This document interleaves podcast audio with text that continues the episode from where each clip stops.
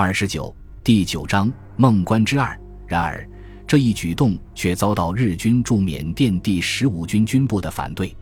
第十八师团在发动攻势的准备中，每一次都将所做出的作战计划和部队部署情况上报到第十五军军部，而且一直以来，军部对师团所采取的方略都是同意的。然而，随着日军前线战况的不断恶化，特别是九宫拉加苏和李家寨都不能将其拿下，日军上层对第十八师团的作战计划产生了怀疑。在于邦附近作战的长久联队搜集到了许多珍贵的情报和资料，通过这些情报和资料，日军渐渐对中国远征军的作战企图以及部队编制装备情况有了较为清楚的了解。特别是长久联队还缴获了中国远征军一个班长的日记，日记上详细记录了这个中国军人在印度受训以来的所有事情。日军从中对中国军队的士气、战斗意志、训练程度等诸多情况有所了解。据此，日军意识到，在缅北的中国军队战斗力已经发生了明显变化。于是，十二月上旬，在位于缅甸的第十五军军司令部，军参谋长久野村向第十八师团参谋长大岳兼二大佐传达了军部的如下命令：命令第十八师团终止现在的进攻。在孟关周围迎击入侵之敌，必须确保加麦一线的安全。师团若要对大奈河北岸在现有兵力的基础上继续增兵，必须经军部予以认可，方可行事。按照军部的这个命令，第十八师团欲在中国远征军最难发挥兵力的胡康河谷谷口一带将其击破的作战方案夭折。田中新一后来回忆，为此感到愕然。并对军部做出这样的决定感到万分的遗憾。他认为，在中国军队反攻前，第十八师团就制定了这个作战计划，并于八月份对各部队主官进行了战前教育。当时第十五军司令官牟田口连野中将什么意见都没有提。在这战事迫在眉睫的紧急关头，军部却突如其来的命令师团改变原来的作战计划。军部的这种做法。是对这一作战计划的胜利失去了信心。除了这一点，田中心义还有一点不满的，就是军部要求其后退到孟关一带与远征军交手。他认为，如果在军部所提到的孟关周边地区与敌进行决战的话，有下列一些不利因素：第一，孟关包括孟关的北方地区，是胡康谷地中地形最平坦、最宽广的地区。敌人一旦占领孟关以北平原，并在那里建立起据点，那就如同放虎归山一样，敌人占绝对优势的强大战斗力就能得到非常自如充分的发挥。第二，如按照师团的作战方针，选择新平阳的狭路口作为战场，那么对于打落盆地的安全来说，几乎就没有什么可顾虑的。但如果退到孟关地区，师团现在只有五个大队的基本力量。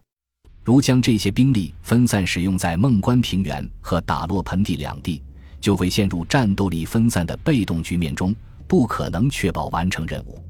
第三，孟关地区与新平阳地区地形不同，周围都是水田，要想有效地阻止占绝对优势的敌军飞机和战车，像孟关这样既平坦又开阔的地形，对师团来说显然是极其不利的。他分析牟田口中将不支持对新平阳反攻的原因是这样的：牟田口司令官曾经是第十八师团的师团长，他对第十八师团有着很深的感情，特别是在他担任了军司令官以后，对师团的挚爱之情就更加浓烈了。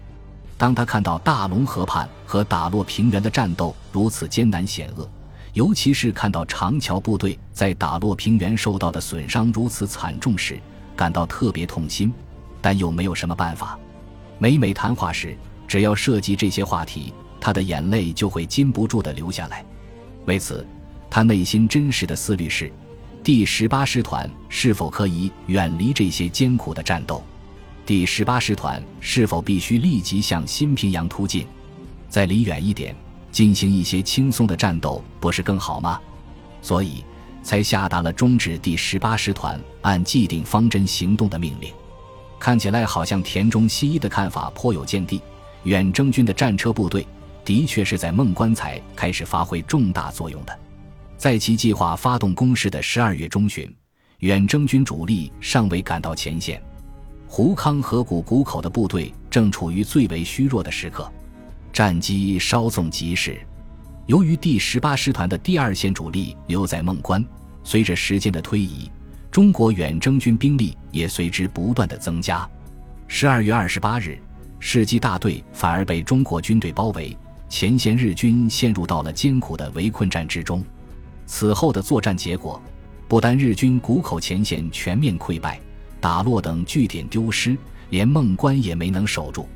牟田口连也在战后的回忆录里。对当时为什么要阻止第十八师团在新平阳的进攻，令其准备孟关会战，也做了说明。田中师团长为了将敌各个击破，决心用师团的主力在新平阳进行攻击，并把进攻的时间预定在十二月十五日的电报我看过了。看了这个电报后，我对敌我双方的主力一旦在新平阳发生冲突的情况感到十分担心。我身边的参谋对在那种情况下部队的补给问题进行过研究，结论是，如果把战场设在大奈河畔，就必须再增加数个中队的汽车部队。第十八师团企图在新平阳附近各个击破敌人，仅后方的物资装备就无法同敌军相比。敌人可以利用飞机迅速得到补充，特别是面对敌人的空中势力确实已占了绝对优势的现实。田中师团长的计划是很难实现的。通过对军队物资补给能力的计算，军部制定了以孟关作为战场的作战方针，并一致达成这是最合理的选择的结论。看到这里，如果了解战史的朋友多半会有些惊讶，这是因为牟田口连也在日军中被称作“诸突猛将”，所受最大指责就是不重视后勤。他在组织进攻英帕尔的作战中。甚至预先把攻克英军阵地后的缴获也算进了后勤物资之中，导致第十五军高级参谋片冈中大佐拍案而起，认为这样的计划干脆就是无谋。实战中，日军的确直接败在补给中断上，最后大批官兵病饿而死，其惨景恰似中国第一次远征军翻越野人山的翻版。就是这样一个不重视后勤的将领。居然也要指责第十八师团作战计划中补给方面的漏洞，可见这个漏洞有多大。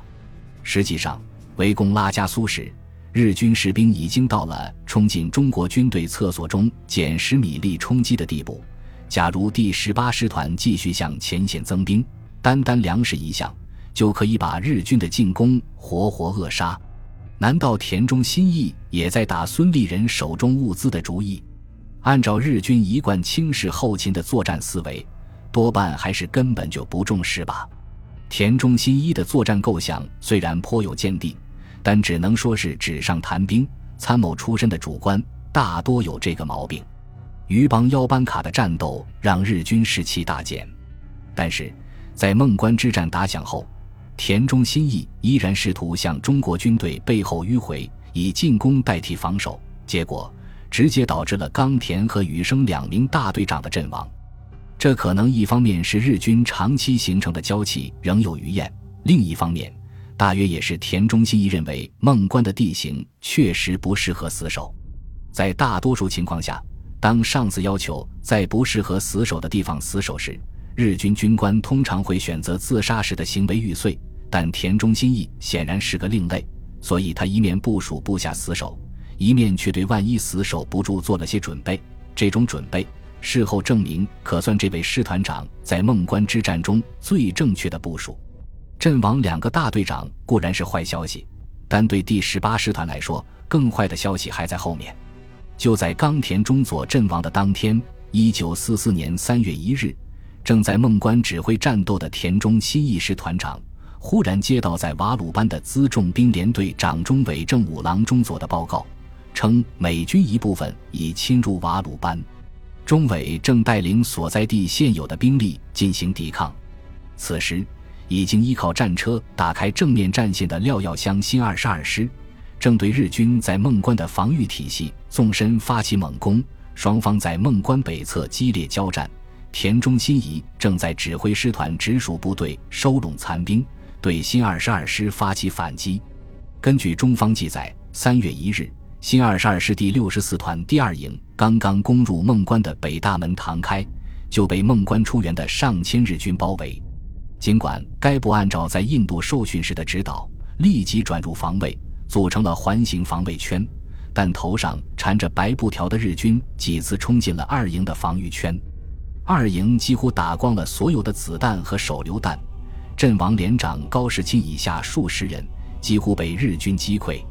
所幸廖耀湘严令第六十六团倾力抢救，才终于支持下来。本集播放完毕。感谢您的收听，喜欢请订阅加关注，主页有更多精彩内容。